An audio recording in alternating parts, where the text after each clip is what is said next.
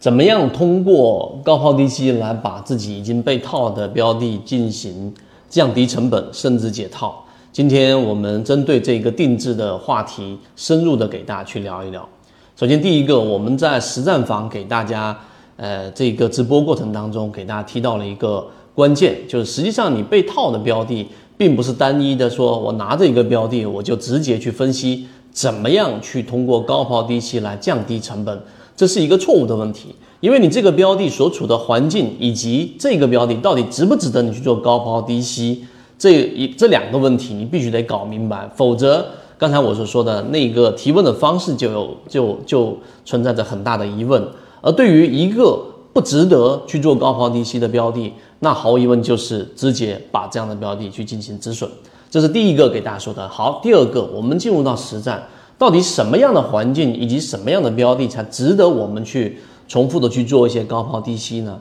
首先，我们先说环境，环境里面呢，呃，处于不同的阶段，如果用一句话。来把这两个点给大家说明白的话，我给大家说，我们圈子提到的就是，只要是恐慌发生的地方，那就是比较安全的地方。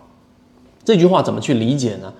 呃，举个例子，我们在实战房里面拿了一个标的啊，这里面我们不去具体去说哪一个了。当它出现连续性的两次蓝色的恐慌的超跌的时候。第一次恐慌超跌，有可能会出现超跌的修复，或者说它在持续的构筑一个中枢，在缠论当中形成我们说下跌趋势的一个延续都有可能。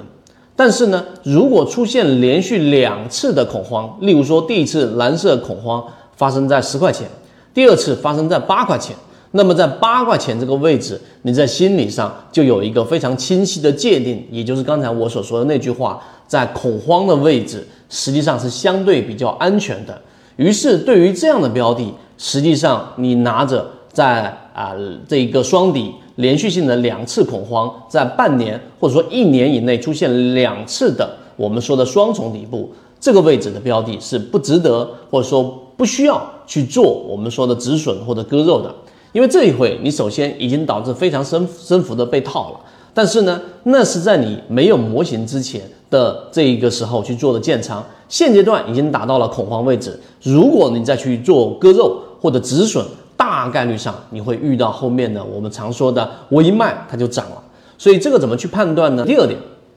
第三点。如何做高抛低吸？好了，环境 OK，在大盘可以操作的区域当中，那么什么样的高抛低吸？我们之前有过以往视频，我不重复了。第三点，我只强调一个，就是你要做高抛低吸，你首先得了解缠论所说的一买、二买跟三买，你得了解这一个。了解这一个之后呢，你要去做高抛低吸，首先你去做我们所说的补仓或者高抛低吸的时候呢，一般情况之下只用考虑第一类型买点和第二类型买点。一定要了解这一个第三类型买点，其实不参与到我们所说的这个话题。第一类型买点，第二个的分支，你就需要考虑到它的乖离率。这个乖离率一般情况之下是我们常说的负乖离率，它可以是跟趋势成本的负乖离率，负乖离率达到百分之八或者百分之十。好，你这个位置可以做一个补仓，然后当它反弹遇到我们说的上方压力。上方压力是另外一个话题了，我们在这里面不细说。那么你再去做一个相应的这一个减仓，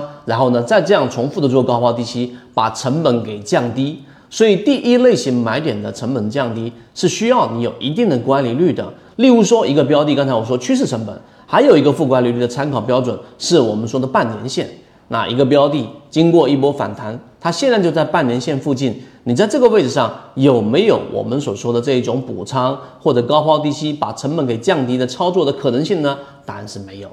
大家一定要明白这一个。所以你去做高抛低吸，第三点我们想强调的就是你必须得有一定的空间，而这个空间不是我靠想象出来的，是需要刚才我说的几个模块，一个是大盘环境。另外是标的已经出现了超跌，第三个是我们说的这个超跌是有一个一定的乖离率的，而这个乖离率刚才我们说百分之八以上，所以负的百分之八以上你才有操作的高抛低吸的意义，否则就回到刚才我们说第二点这个话题，就是不动啊，这个时候不动啊，在大盘环境不好的情况之下，你的标的也已经达到超跌的时候。不做任何的操作就是最好的操作。那今天我们的三分钟就讲这么多，当然还会有一些细节的扩充，大家在评论区当中说出你的疑问，我们觉得有价值，会拓展这个话题，不断的给大家去聊。好，今天讲这么多，和你一起终身进化。今天的分享就到这里，想要进入圈子一起进化学习，可以加我朋友圈 SD 八幺八幺二，有完整版的视频专栏分享给大家。希望今天的三分钟对你来说有所帮助，和你一起终身进化。